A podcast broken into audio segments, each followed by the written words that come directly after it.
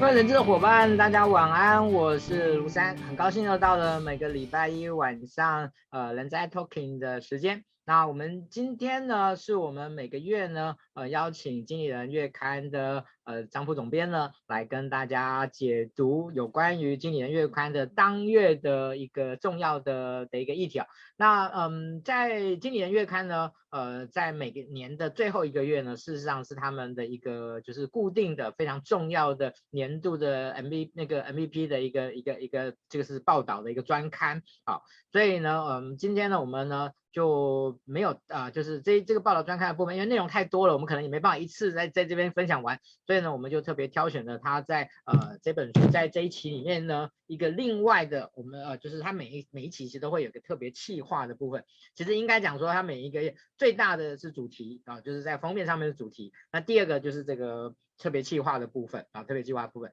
那我们这次的特别计划的部分，呃，主要是要谈第五项修炼啊，打造学习型团队的这个议题哈啊。所以呢，我们今天呢，主要要谈，跟大家来聊聊这件，来聊聊这件事情。好，那嗯，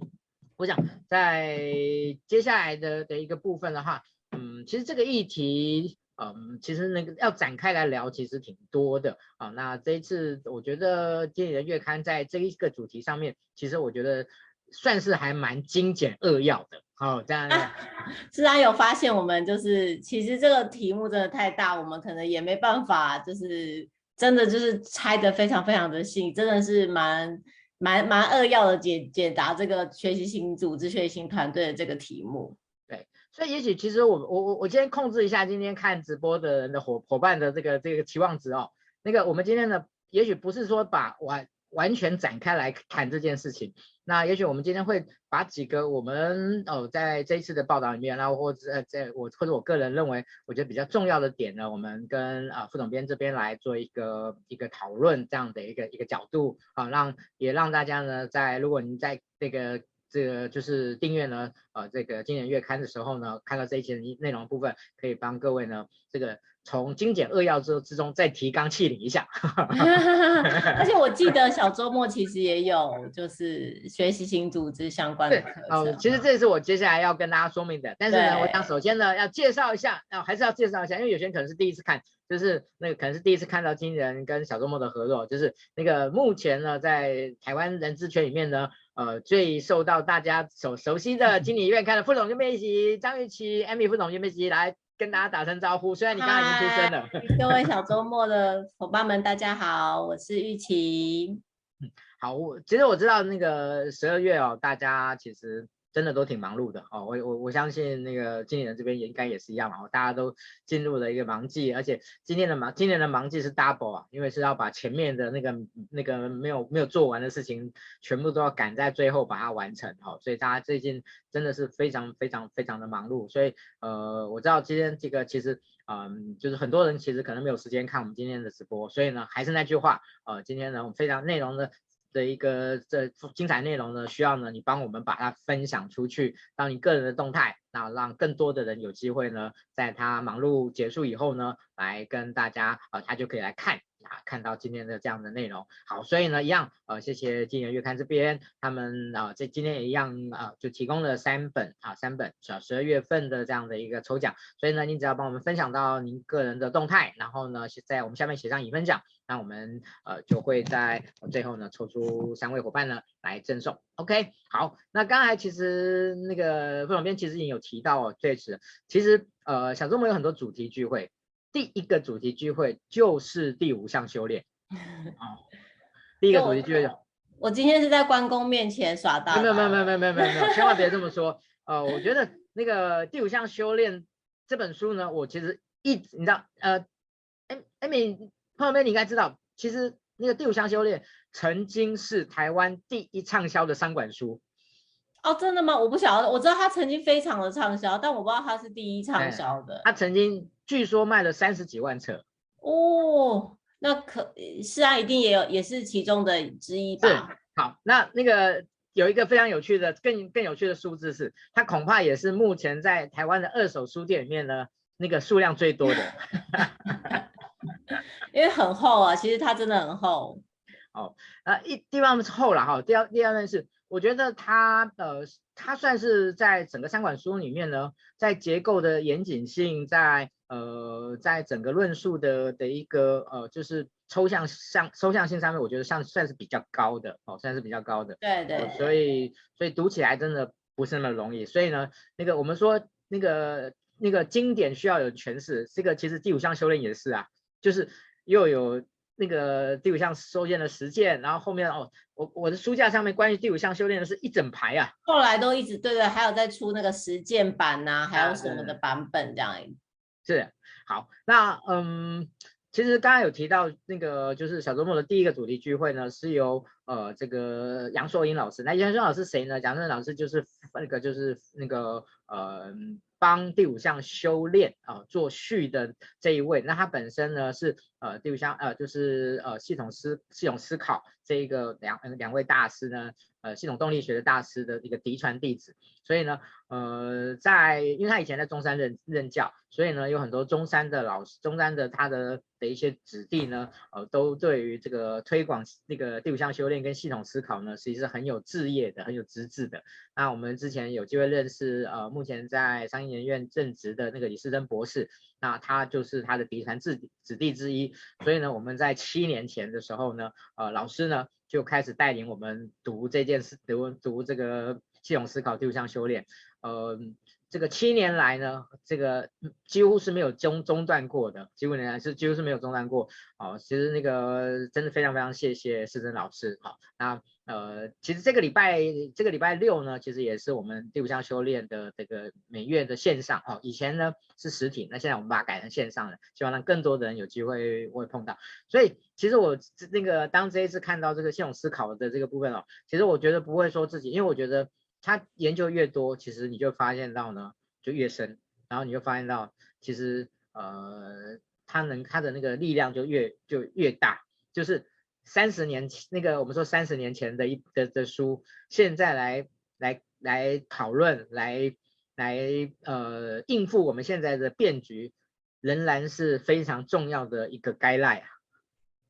哦，对对对。这个就我我自己这一次，呃，因为这个专题的关系，所以也有再重新回温。因为我其实这本书是我真的是蛮刚进经理人月刊的时候读的，然后，然后这次为了要做这个专题，所以还要再回去温习一下，然后就觉得哇，其实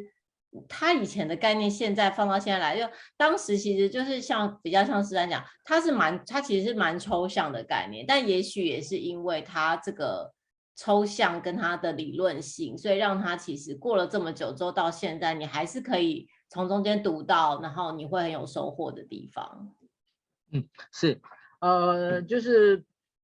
这本书，呃，其实我觉得它麻烦的地方就是呢，在现在这么大家讲求轻薄短小，能够快想要快速学习的状况，呃，看这本书呢，光。看到这，看到它的厚度跟它那个，哎，因为它的字又不算大哦。对，其实很小，真的很小。然后字又不算大哦，对哦，所以其实那个就会就会有一点被它被它震慑住了这样子。好，所以嗯，我我觉得对这本书的这种各种的这种，我觉得呃代为经代为那个把它整理的，我觉得都是非常非常重要、非常非常必要的一件事情。好，我觉得这这好，所以呃，我想。今天我们挑选的这个主题呢，也是从这样的一个角度。好，那不管您之前呢有没有涉猎过这个第五项修炼、系统思考、学习型组织这个议题，好，那我们今天呢，呃，还是一开始的时候，我们会先呢，呃，简单的跟大家来说明一下，哦，什么叫做学习型组织？我想那个就请啊那个副总编来跟大家说明一下。哦，我我其实本来是想要先讲讲，就是这个，就像其实刚刚思然已经开了一个头，就是这个其实这本书，因为我们这次的专题其实是站在这个彼得圣吉在三十年前的第五项修炼这本书里面的。主轴哦，那他讲的是，呃，要提倡一个学习型组织，一个 learning organization。它指的其实是团队的成员，每个人都有自主学习的态度啊，他有高度的应变能力啊，他可以迅速的汲取错误带来的教训啊，他每个人都很愿意去面对不确定性，接受你的挑战，然后他是一个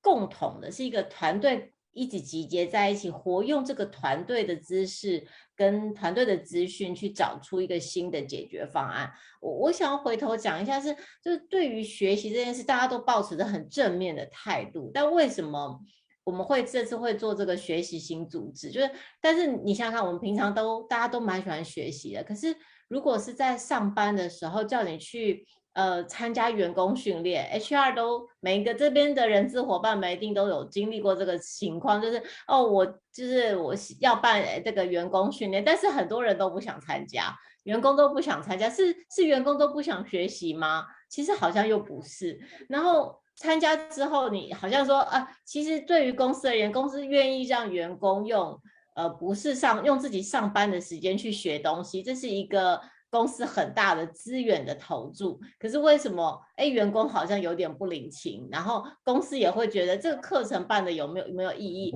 那但是你问呃员工说。啊，那你想学什么？你想上什么？可能员工都答不出来，就是处在一个学习的僵局里面。就我觉得这是我们这一次做这个学习型团队，他需要去想的事情，就是啊，在这个年代下的一方面是这个有很多很多的不确定性，甚至于像刚刚经过的疫情，因为现在我们还在疫情底下，很多时候你是在三级警戒之后，你才开始学很多东西。学各式各样的软体，这是你现在才要学的东西。那你有没有可能作为公司 HR，作为这个公司，你需你需要你的员工跟你一起重新开始学各式各样的东西？这是有没有可能的？要或者说应该要去怎么达到的？这可能是我们做这个题目，希望去回应现在这个不确定性，你需要很快的去学习新东西的这个初衷。嗯。那个副总编，我对您刚才的说法完全的赞同。我刚才有想到一个一一个有趣的新闻哦，嗯，没有要考验您的意思哦，就是之前其实有一篇很有名的留言，就是张忠谋先生说到企业不是为了要学习的，是是是，对，好，那又有趣。那我说为什么这这个新闻映映照起来就有趣？可是呢？我相信张忠谋先生应该也会同意，我们要打造的是一个学习型的组织团队这件事情。是是是。所以这两件事情，他我们应该怎么去理解呢？您您您的看法呢？哦，其实我我我觉得我蛮同意，就是刚刚讲这个，其实他听起来好像是。有点冲突的，但其实它指的是两个不同的面向，就是我自己的解读啦。就是到公司来做什么是，代表你必须要有这个职务需要的专业能力。这个专业能力并不是到公司才来学习，所以能够说自己是来公司学习的，我我觉得现在可能只有学生才有可能，就是说我是来公司学习，好像自己是一个积极的动力。但是另一方面是。即便你有已经受过训练，你有这个专业的技能，你进公司之后，你还是必须得不停的学习。就现在这个时代的工作者，学习已经成为他必须具备的一个态度。就他必须要能够接受他的工作内容不停的改变，他必须要接受他的职务需要的技能可能会不停的改变。所以这是你。必须要打造学习型组织的一个原因，就是你你所有的公司其实它都会有，像我们这次采访的好几家公司，它都会重新建构这个职能所需要的课程，重新去思考，然后让他的中高阶主管自己当老师，自己下来录课程，然后甚至还设立学院，就是因为你都知道说你你明天你明年在做今天的工作。你又要需要不同的技能，我觉得这是现在每一家公司都在面对的问题，所以每一家公司也都需要你带着，就需要他的员工带着这个学习的 DNA 啦。嗯。那个，您刚才提到您访问的几个个案，您这次的那个编排蛮有趣的，就是呃，除了访问那个主要的负责呃，就是高阶以外呢，你还会一个附一个小小角落呢，来访来那个说来访问那个人资啊、哦，来请他们来分来来分享一下之前跟之后的状况。对对对，安排我觉得还挺有趣的这样子。我这次我觉得这次可能也是蛮可以给就是小伙人资小周末的伙伴们参考，因为其实他们我们这次采访的另外都有一个小小 box，是每个单位的人资经理他怎么样去安排这个课，他自己感觉呃有课程安排这样子之后，对于就是员工或对于主管有些什么不同，我自己读起来觉得是蛮有趣味的。嗯，对啊，我觉得这个真的是还蛮有趣的。好，谢谢那个那个 Amy 副总编哦。其实那个呃，很多人可能我今天就我就就想到，可能很多人会把这两件事情能够的一个冲突呢，可能需要被稍微解释一下。那我觉得您刚才的说明，我觉得是非常非常的到位，非常的棒的啊，谢谢您。好，那。呃，对于这一次的这个报道里面呢，其实我们呃其实是把五个点哈、哦，那个都已经点出来，就是我们在关于呃 MySay 关于团队的这些部分呢来的。那因为我们今因因为限于偏限于我们的时间关系，我们可能呢会在上半部跟下半部呢，我们可能会做一些不同的一个一一一个重点的取舍。好，例如说我们在上半部分，我们可能会愿景这件事情来跟大家做一个角度的一个一个说明啊、那嗯，我们在这一次的报道里，这一段里面呢，有一个我觉得蛮有趣，就是公司的发展愿景跟员工工作的愿景这两件事情呢，呃，是一个呃，怎么样把它串联在一起哦，这件事情是很重要的。好，那当然先要说明一下这两个愿景有什么不同，然后呢，怎么串联这件这这这这件事情呢，也是我们待会会讨论的。好，那我们先首先来讨说明一下公司的发展愿景哦，呃，跟员工工作的愿景这两件事情各是什么一回事？呃，其实员我们先从这个员工自己的愿景可能是比较容易理解，就是你总是会去想说，哎，我接下来，比如我现在在这个工作上，我接下来可能会想要发展成怎么样？那可以有一点点可以比较想象理解说，哦，我我接下来的职涯发展如何啊？我有没有真正想做的事情啊？但是这件事情为什么在公司里面却不见得能够实现？那第一个是你可能。呃，原本比如说我们在离开现在的工作的时候，问你你想要做什么，你可能可以写出一些你的愿景或者你的理想。但实际上，当你回到日常的工作岗位的时候，你却会觉得，哎，但是我日常的工作是没有办法，是妨碍我去这样发展的，是没有想要我去朝这个方向发展。这有可能是因为公司需要你做的事情跟你自己想做的事情不完全一样，那也有可能是。公司会认为说，甚至公司会认为说，如果你一直朝着你想要做的事情去发展，你最后会变成不适合这个公司的人才，会让企业有受到威胁。我可能会因为，因为你可能会想要做现在超过现在公司想要你做的事情嘛，所以其实是。呃，公司应该要跟呃你的组织应该要跟员工去校准这两件事情中间的重叠性。就比如说，哎，我 A 就是公司想要员工去做什么事情，跟员工自己想要做什么事情，他有没有可能校准？在这个校准的事情是，嗯、比如说你去问你的员工说，在这个职位上，你还想要多做什么事情？你为什么想要做这些事情？那或者是说问问员工说，我有没有可能会阻止你？我做了什么事情是影响到你实现你自己的目标的吗？这个在这个过沟通的过程当中，比较有可能让公司的愿景跟员工的愿景合在一起。但是我我自己觉得啦，这个题是，呃，他他其实是重点是要提醒，我觉得是提醒主管，也是提醒个人是，有时候你们就是在在组织跟个人想做的事情，它有时候是不重叠的。但是，如果是不重在重叠的情况下，这个学习型组织比较能够发展的起来，因为你才会有真正有学习的这个动力嘛。如果是不重叠，它是甚至是有一点分歧的状况的时候，就算员工他很热衷去学习，他可能也是学习在一个组织不认同的地方，所以也有可能他我们在这次读书的时候有个建议是，你去思考你自己喜欢的价值观，然后你想要做的事情，然后你跟这个价值观代表一告诉你的同事或是告诉你的主管。让你的主管去理解说，这个价值观跟公司有什么吻合的地方，我们有没有可能一起发展出一个新的愿景，一个共通或是对齐的愿景？这样是，嗯，其实很多的公司在呃现在的一些应该讲说企业的规格之下，其实我们都会有愿景啊、使命啊这些的，可是要怎么样真正的把它能够渗透到那个员工的这个，我们说他们的真正的 mindset，真正他们的的行为上面去，呃，一向其实呢都是企业最大的挑战。然后呢，身为呢可能想要去做这个串联者的这个 HR 的单位呢，其实也在也是最苦也是最苦恼的一个部分。啊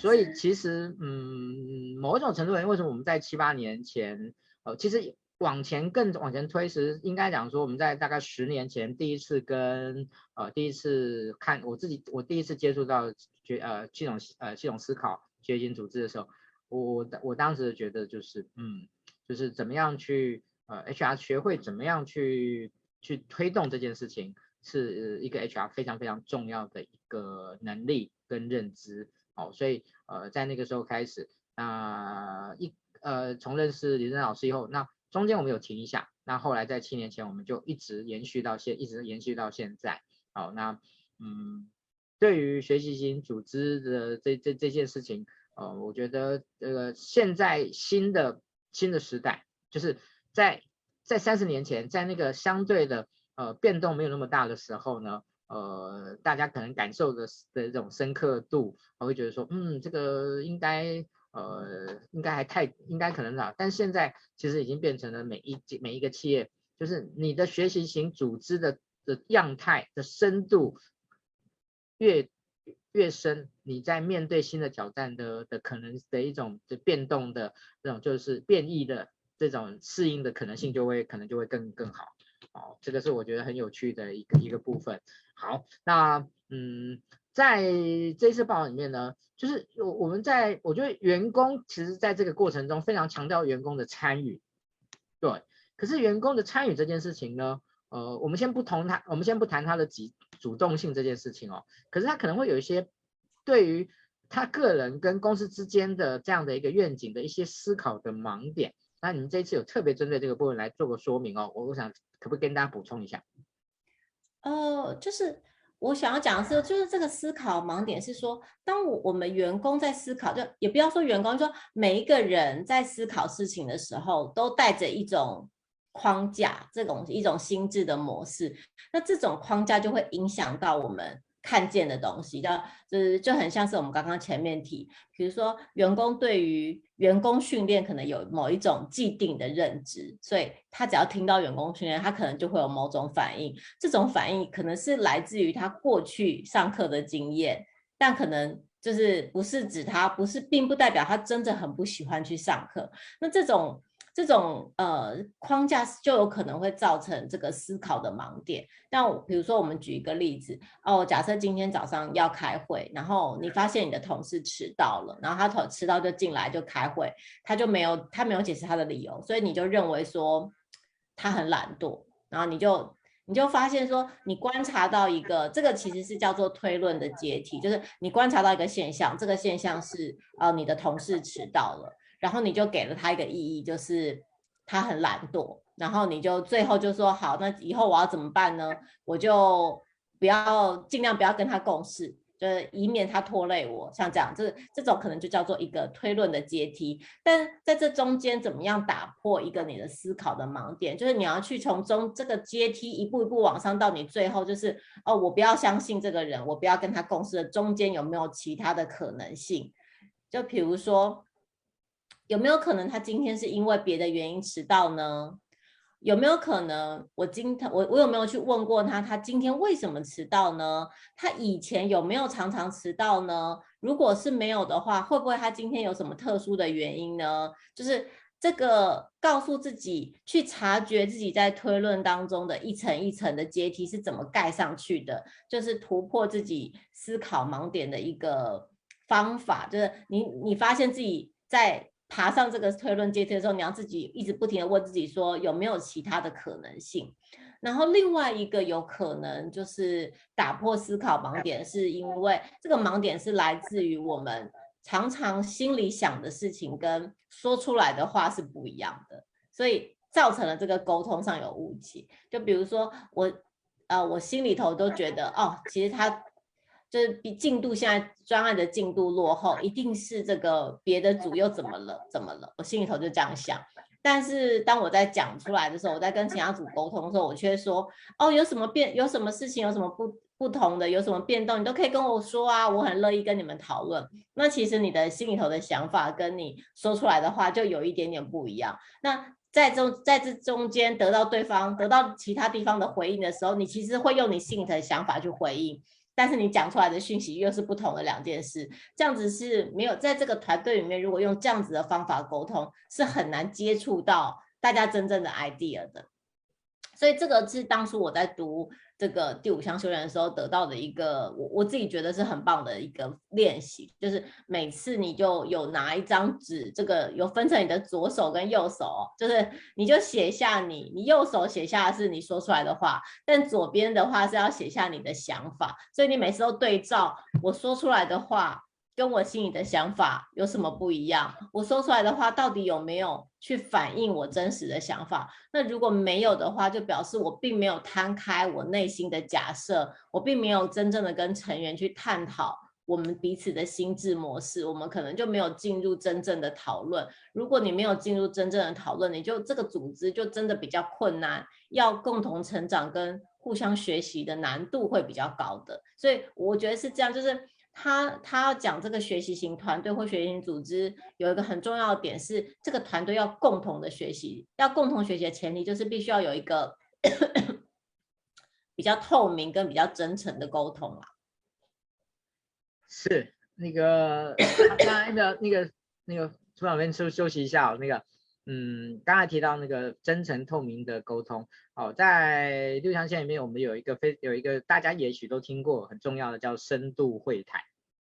哦，叫深度会谈。那嗯呃，在这次的的一个呃内容里面，因为主要谈的是团队哈，到因为内容很多啦，一定有是一定有取舍，所以呢，好像比较没有谈到深度会谈的这个部分哦。但是呃，如果有兴趣啊，我觉得重点还是要呃，就是你有兴趣的话，可以可以可以买书哈，买书来看。好，那呃，在这个深度会谈里面呢，其实我觉得就对于刚才就是呃，深度会谈有点像是。呃，刚才那个 M M 里面所提到的，就是我们要怎么样让所有我们在这个沟通的过程中，能够真正在一种互信，在一种互赖，在一种非常开放、诚恳的这样的一种一种氛围跟环境中，能够呃作为一种人际之间的粘着剂，能够把我们的非常有效的粘合在一起，然后在在这样的一个过程中啊、呃，我们就能够去去很好的去发挥团队的的一个力，团队的力量这样子。好，那嗯，对于呃怎么样去建构共同的愿景呢？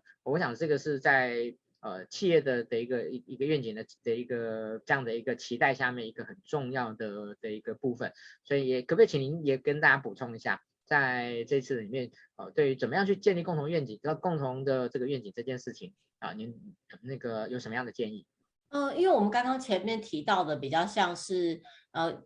让公司的愿景跟员工的愿景对齐嘛，但是在这个团队，在这个公司里面会有一个。公司就是比较大的、长长比较大、比较宏观式的愿景跟远见，这个事情常常都是由这个老板来传达的，或者主管来传达的。那我觉得，首先是一个是这个传达的方式，它可能是再怎么多、再讲的再怎么多都不够多。你可能要作为一个主管，他必须要在这个方面他是过度沟通的，甚至于可能是要到这个程度，因为永远都。不要抱着说，哎，这件事情我已经讲过了，愿景我已经沟通过了，所以你都应该知道。永远都要抱着过度过度沟通的这个心情去做这件事情。那另外一个是，你要怎么样把这个公司的愿景把它融合成员工的？我我觉得他这里有一个提醒，是我我自己觉得很有趣的，就是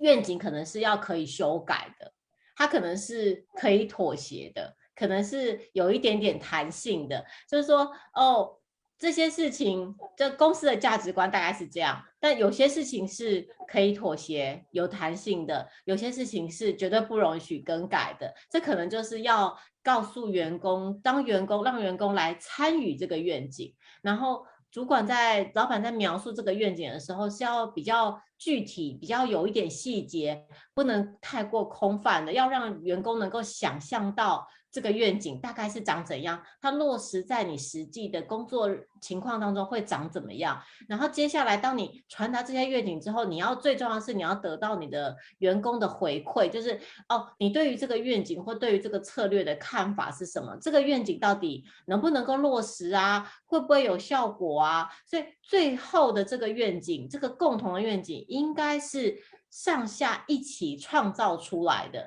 最后是由。主管跟员工，或者说老板跟员工，他共同创造出来，甚至是共同写下来的这个愿景，才会是呃主管跟员工都认同的愿景。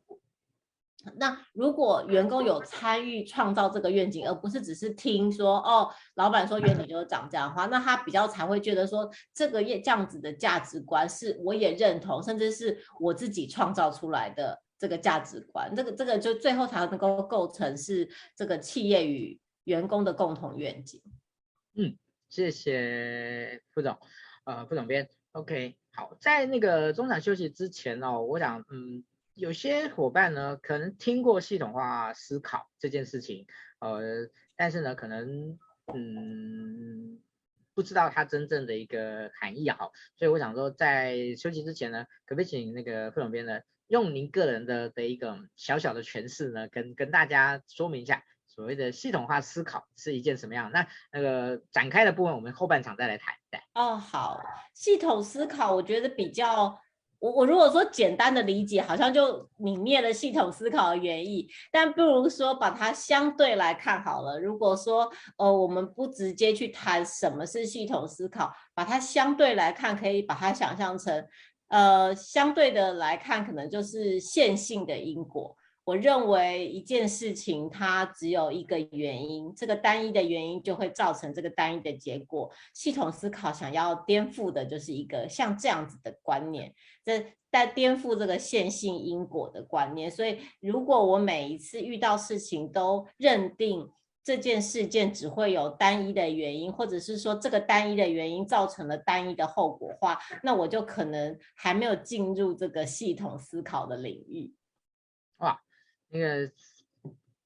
，Amy，这个副总编这一个说明我觉得非常棒哦，因为其实以前每次人家问我要要说什么是系统思考的时候，如果我从正面来解释的时候，真的挺难的。对，走走一个小小的捷径这样子。哎，我觉得那个用反面的的一个映照的方式，我觉得，哎，那个我今天今天学到了，学到了，感谢。OK，好，那在。嗯，下半段的部分的话呢，我我觉得我们可能会更着重在这个学习的议题的部分，好，学习的议题的的一个部分。好，那在收敛一下上半场的一个一一个部分哦。呃，我我觉得建立集体共识，呃，显然是我们在整个呃，不管是从愿景，不管从呃学习的构面的部分，它从它的一个一个很重要的一个连接点。好那呃，在这次的的一个的一个啊，今年的报道里面也有谈到这件事情，哦，所以你们怎么去建议大家建立那个集体的共识呢？我觉得好像是，应该是我我这个是这样，就是说共事这件事情，如果是比如说我们在思考一般在组织里面的工作情况，可能共事是。看起来很容易达成的，就是老板说了算嘛，这这也是一种共事嘛。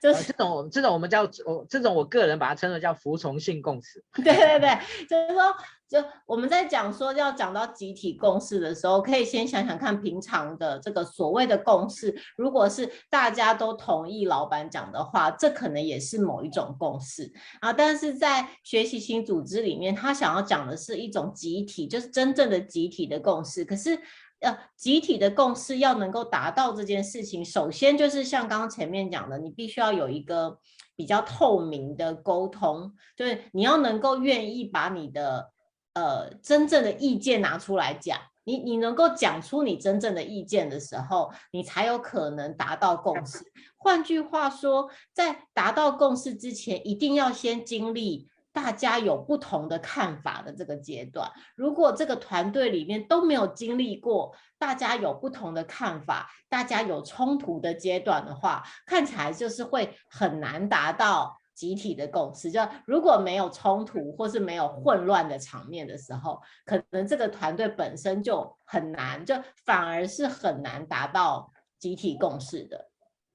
好，那如果说今天我们这个团队真的可以有冲突跟这个混乱的场面，那反而对于一个主管或者对于一个同事工作者而言，你应该要觉得说，没错，这其实才是通往集体共识的这个阶段，那这个事情在面对冲突的时候，他这这时候并不是要去想说，好，那现在大家都冲突了，我们来判断谁是对的，谁是错的，我们来选选边站吧。其实不是，它其实重点是一种靠着聆听的方式，慢慢的去达成共识。那大家要去想。的是，就像我们刚刚前面讲的这个推论的阶梯，我们在这个冲突的里面，应该要去思考是为什么我会这样子想事情。它比较像是我们刚刚前面讲的心智模式啊，你的推论阶梯啊，你的思考盲点啊，在这个冲突的阶段里，大家要去思考哦，为什么我会这样想事情？所以，因为两个人想事情的方式不同。所以造成了冲突，所以还不是在讨论谁对谁错，而是要去真的往下去挖掘，说我们是怎么想事情的。那这个怎么样想事情的方式，才会能够鼓励你的团队成员去思考。在这个危机当中，你会感受到一种很集体的痛苦，因为你会感觉到啊、原来我是这样想事情的，原来我有这样的思考盲点。可是你通过了这一段之后，你就比较能够进入真正的共识，因为我们接下来才能够真正去讨论，那我们要怎么样来去想事情？当我们想事情的时候，我们有哪些共同的价值观？我们要怎么样一起去面对这个不确定性？那这样子去想事情，就比较有可能去达到集体共识。所以它里面有比一些建议是说，比如说主管他应该要去建议员工，很鼓励员工去说出他心底的看法，而不要去很快去责备，或是用一个防卫心，或者是很快去说为什么你会这样问，或是很快去辩解自己所做的事情。那另外一个是讲。主管也要试着去讲出自己内在的思考逻辑，而不是习惯而去下行动指令，就是就这样做就这样做，而没有去解释为什么我通过怎么样的思考去下这样子的指令，就是要多去讲自己背后的思考逻辑，比较有可能去达到集体的共识。嗯，其实共识两个字哦，嗯。其实是一个我们很容易朗朗上口的一个一个问题，好，然后呢，嗯，很多的企业就刚刚我们刚刚我们提到的，可能呃我们会用一种非常嗯不能说强制，但是呢非常非常硬性的方式呢，去让大家呢啊、去接受一些事情，或就好像就好像仿佛就建立了共识，好，但是这种共识其实是非常脆弱的，好，其实是呃一个。呃，一个单一个组织里面怎么有效的，怎么让大家在这种共识的折冲、冲突跟这种互动中，能够去共同淬炼出那个大家真正认同的共识，才是我觉得是一个非才是一个非常重要的一件事情。好，我想我想那个刚才涂总编其实我想就是呃想要告诉我们的，然后我用最简单的方式，用一个比较比较没有那么的完整的方式来讲，应该是这个意思，可以这么说吗？是 是是，林思安讲的很好。没有没有没有，我就那个我想说那个这样的总结，这样不能叫总结，就是这样的一种一种一一种的部分，是不是？是不是我跟我的认知跟您的认知是是比较类似的？是是是。好，呃，接下来我们刚刚有提到说，我们今天要谈有关比较是属于学习的部分了。嗯，其实跨呃跨领域的学习。好，其实我我我常常觉得，其实，在企业里面反而是最方便、最有效，然后呃最能够在工作上面产生效益的。可是呢，呃，很多企业里面其实因为分工的关系，其实反而不太鼓励这样的一个形态。哦，所以在这这个部分，您的看法怎么样？就是怎么怎么样在企业里面去建构这种跨领域学习的机会？首先的话，我觉得比较常见的方式是轮调。我们这次采访的案例里面，其实就有一些是，他会很把轮调形成是一种公司的制度，就不要去太去思考说。呃，这个这个部门的人就只能放在这个部门，而是尽可能的开放员工们在内部流动的机会。那不管我们，因为我们这次采访了三个不同的案例嘛，就是一个是这个统包工程的呃中鼎公司，然后一个是呃台北晶华酒店，然后还有一个是台电，就是台湾电力公司。那其实这些公司它就是不完全是不同产业领域，差距也非常的大，但是他们都在致力于推广。学习型组织，那有一个原因，就是因为你你完全不知道以后的工作它会是跨到哪一个领域去，就就以这边来说，就是有有时候你很可能，比如说在疫情底下，你可能就需要两三个领域的人一起合作，所以你一开始在这个部门里面，你就不能够只让你的员工学这个部门里面的东西。在我们这次采访的案例里面，他都会让部门里面就各个部门去，比如说线上录制课程啊，或者是。呃，开放公司的 SOP 啊，然后让他的员工尽可能到不同跨部门的地方去学习，打破所谓部门的分野。那这样子让这个，其实他对于员工而言是蛮开心的，就是他会知道不同领域的的不就不同部门的人在做什么，而且他也会更能够了解。而我回到我的部门的时候，我就更知道我跟其他的部门是怎么合作的。就这个学习的机会是，他出去学习对。自己回来的部门也很有也很有帮助，然后对于部门跟部门之间的合作也很有帮助。嗯，好，这个其实我们会以前有一个说法叫做工作丰富化，但是我觉得工作丰富化可能只是让他多做一些不同的事情。但是如果能够能够跨到各个部门去不同的这样的一个学习哦，呃，其实我觉得真的蛮蛮蛮重要。那我我有一个好哥们呢，他是某一家顾问公司的呃，那他们以前呢非常知名的一个做法就是叫做审呃叫做夜审。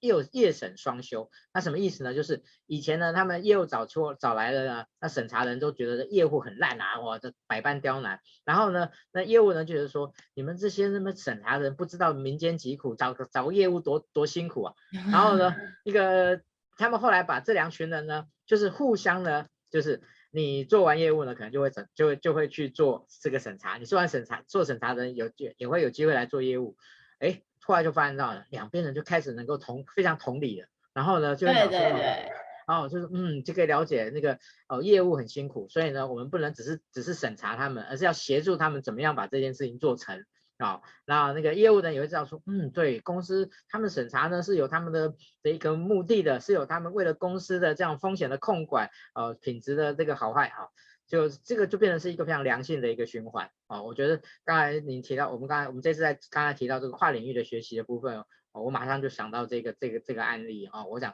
那个也也分享给大家一下。其实蛮就是我觉得诗安举的例子很好，因为尤其是在。工作上你感觉是冲突，或者是常常会冲突的部门，越适合这个跨领域的学习。因为其实就像前面讲，你因为你你必须要去学习那个部门的思考方式。当你开始体会这个部门的思考方式，就是好像跟你常常有摩擦的这个部门，他是怎么思考的时候，你就越能够就是用更周全的方式来思考你现在的工作。这可能也会比较像我们刚刚在讲那个系统思考，它。其实都是合在一起，就是你你越能够了解不同的思考方式，你就越能够用系统的方式去思考你的问题。嗯，是。好，那怎么样去激发团队学习这件事情？呃，我想这也是一个千古难题啊。好，嗯，其实那个我我想要请教一下那个副总编长，呃，你们作为一个。作为一个呃，就是知识产出的一个一个一个一个一个一个组织哦，那你们自己在学习型这个组织的要求上面，你你们有特别的一些一些做法吗？你说我们公司内部？对对对对对，我我我觉得我们真的是，就是我们的社长他也是非常的鼓励员工学习，而且也非常就是我们我我我我我也觉得在我们公司里当 HR 是蛮蛮忙碌的，还有固定每个多。多久要开一次课？要开什么样的课？而且所有的主管都会被呃，就是都会采访主管说，哎，你觉得你的哪些课是需要给你的部门的啊？那也会除了有各领单领域的课啊，也会有通识的课程啊。那主管也要好好去，也会有属于就是也会按照职务别或者是资历去分呃课程。我觉得就是还蛮交叉的。那这可能也是现在企业里面。呃，去寻找要怎么样让员工学，要怎么样推动学习型组织的一个呃施行方式啊，就是你必须要先找到他得学什么东西，然后如何让他的去学习，但是你还是要得激发团队去想要学习的心，我觉得这个是比较重要。这可能就比如说以现在来说，有可能因为疫情的关系，大家有一个紧张感。或是有一个要改变的感觉，或者是现在这几年都很积极在推动数位管数位转型，如果你有一个急迫感灌输到你的员工身上的话，员工都感受到这个急迫感的时候，员工就会很想要学习。就以我们公司来说的话，可能就好像现在呃，我们每个月都会跟这个小周末的这个直播，呃，编辑部会开始需要有这个声音啊，或者是影像的内容产出，那就会有一个急迫感，他可能就会有这方面的学习，就会是就是比较有动力了。我觉得这个团队上，他必须要有一个共通的，对于要往哪里去，跟对于接下来我们要做什么，他有一个共通的想象的时候，是最有可能有团队的学习的动力。嗯，谢谢副总，不要，嗯，刚才我们叫做这个。对于怎么激发团队学习的这这这样的一个，其实我觉得可能去去定义什么叫做团队学习，我觉得也也也蛮重要的。就是我们你期待的那个团队学习的那个 picture 是什么？所以呃，您个人觉得呢？一个团队学习的那个 picture 应该是长什么样子？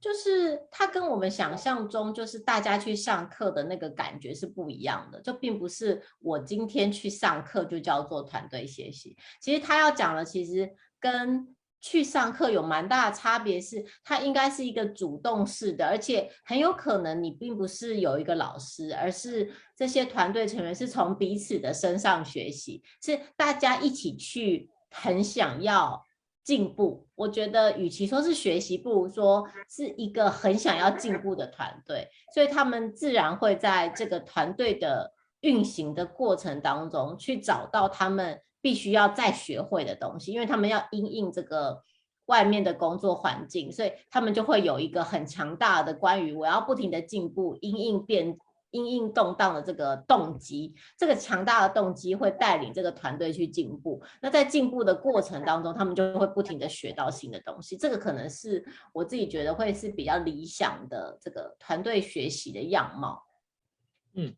谢谢 Amy。好，嗯。在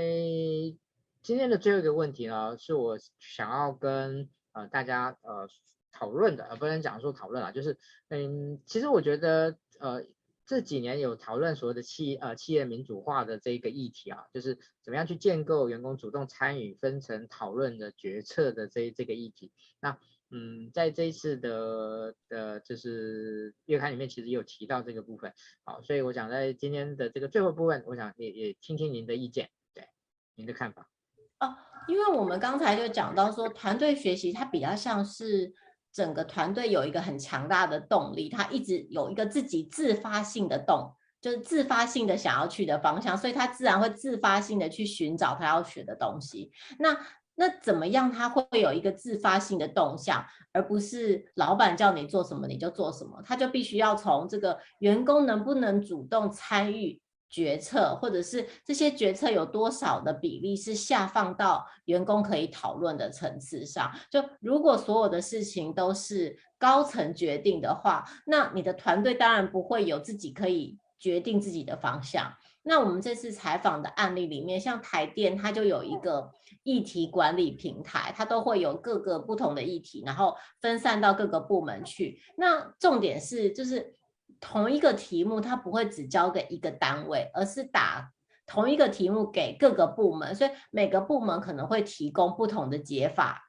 那这些解法呢，会由相关的单位一起来讨论，讨论出一个共同的解法之后，可能再由各组再自己回去行动，所以他最后可能就会得出一个整组的一起的配套措施或是解决方案，每个人都能够贡献一点点这个解决方案的时候，最后合出来的那个解决方案就会很完整嘛。那另外一点是，就是如果你能够有这个议题的分散，不只是不同的部门，而是在不同的层级底下，他都可以讨论做一定的决策的时候，那一个小，不管是你的是一个小的团队、中的团队还是大的团队，他都会知道说，哦，我今天有这个决定，那就代表我需要学什么东西。如果我想往这边去，我就必须要我去学什么东西，那他就可以还是可以达到就是激发团队学习的这个目的。嗯。是是，好，其实我觉得从呃刚从一开始我们的讨论到这到后最后的这个题目，呃，大家可以感觉哦，就是其实在整个过程中，它的内在的逻辑的一贯性其实是蛮明确的。好，我想这也是我们在谈所谓的系统思考这件事情上面，嗯，它嗯呈现的是一种多元变动，但是呢又既有某一种的呃哈就是内在的逻辑的连贯性的这一件这个部分。啊，这个是呃，我觉得系统思考迷人的地方，好，迷人的迷迷人的地方就是，嗯，当然我们今天没有特别跟大家聊那种什么系统基模啊那些，呃、因为有些人 那那些一聊起来，可能很多人会会就有点那个，就啊，这是什么意思？好，那个哦，那个可能会比较，就是你比较不容易理解，比较不容易完全的那个掌握，那个需要花一点时间呢，去去去比较呃比较去细节性的去去了解，啊，这个是呃多的，这个是需要跟大家说。补充的，也希望呢大家呢可以延伸去学习的啊。那嗯，在今天的的一个部分，呃，您呃这一次有讨论三个三个个案啊，这三个个案，这三个个案里面，嗯，您有特别觉得哪哪一个个案是您特别想要推荐给大家去了解的吗？啊，就是中鼎吧，啊、呃，中鼎还有那个金华跟台电这个。对对对，我特别想要讲一下这个金华酒店，因为那时候去采访完回来。就对，对于他们的这个，呃，里面谈到的事情，觉得蛮感同身受。就是说，因为他。它其实是海啸第一排嘛，就是因为台北晶华原本应该是以观光客为主的，但是因为这个疫情的关系，所以观光客都没有，它就改成国旅。那也许很多就是现在的这个人资伙伴们也也都在这个疫情的期间有去住过台北晶华哦，就是它里面就有讲到说，它它虽然能够维持公司呃饭店的营运，但是营运的方式是完全不同的，因为其实招呼。观光国外的观光客跟招呼就是全部都是国旅的客人是不一样。就他举一个例子，比如说以前的是国外观光客，所以大家飞机几点到就会几点来 check in，它是一整天之内分散的。但是在国旅的情况下，通常大家都是去饭店享受的，所以可能一千个人会同时在下午三点就是 check in 的时候抵达饭店，所以不管饭店的柜台有多少人。都没有办法在三点一口气消化掉一千位的顾客，那隔天的早餐更不用说。他说，从这个国旅开始的时候，他早上的假日的早餐可能会有超过一千位的客呃顾客用餐，以前可能只有几百位或是五百八百，所以嗯，他以前设计好的 SOP 是完全不适用的，在这个现在这个状况是不适用，所以他干脆就。废掉这些 SOP，他要重新去构思一件新的事情。那他如何去构思这些新的事情？就是靠着刚刚我们前面讲，就是各个部门的主管去编撰、去写这个各个部门的个案，然后呢，让这些员工完全打散到各个部门。所以，一个原本可能是在门口的。招待人员，他可能也要学会送餐，他也要学会房屋整理，然后他也要学会趴车，他需要会做各式各样的事情，然后甚至于他在他在嗯摆脱 SOP 的新的工作流程中，他必须要自己去思考说，我要怎么样可以把这个工作做得更好，我要我要我可以自己去调整或者是修改这些 SOP，让大家可以自己让让大家可以在现在的工作模式底下做得更好，这可能就会符合我们。很像我们在讲，它其实不太像是说我叫员工去上课，而是迫于现在的状况，大家必须要去赶快去思考，我要学什么，我要学什么，我要怎么样改变现在的工作方式，我要怎么样让这个，我要怎么样让这个团队不断的进步，就会让你感受到，就是，然后他们也会讲到说，这个学习不同工作的技能，对于这个团队的建立，团队互相帮助的方式是。呃，团队互相帮助，这个气氛是很有帮助。这我觉得像晶华这个例子是蛮好的，就是它可以体现出一个在就是不确定性很高的情况下，就是发挥这个团队学习的这个能力去应应这个现在的状况的例子。嗯，是，嗯，其实这三个 case 里面，我觉得我其实我最有感的，其实也是晶华这个这个案例，因为我觉得，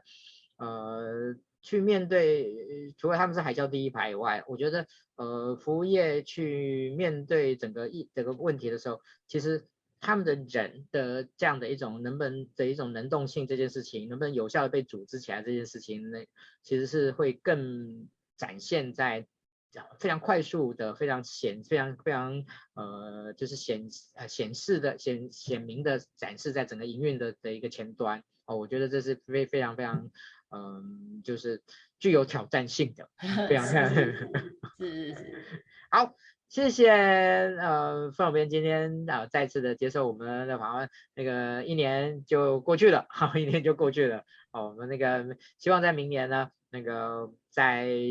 啊、呃、能够持续的再邀请您来跟大家做这样的一个分享，好，那在这边呢，呃，先跟大家呢，呃，预祝在二零呃二一呢都能够最后的都非常的完满，然后呢，在二零二二呢，呃有。更好的开始，OK，好，那个现在就已经可以开始祝，那个已经开可以可以祝祝祝年的这样子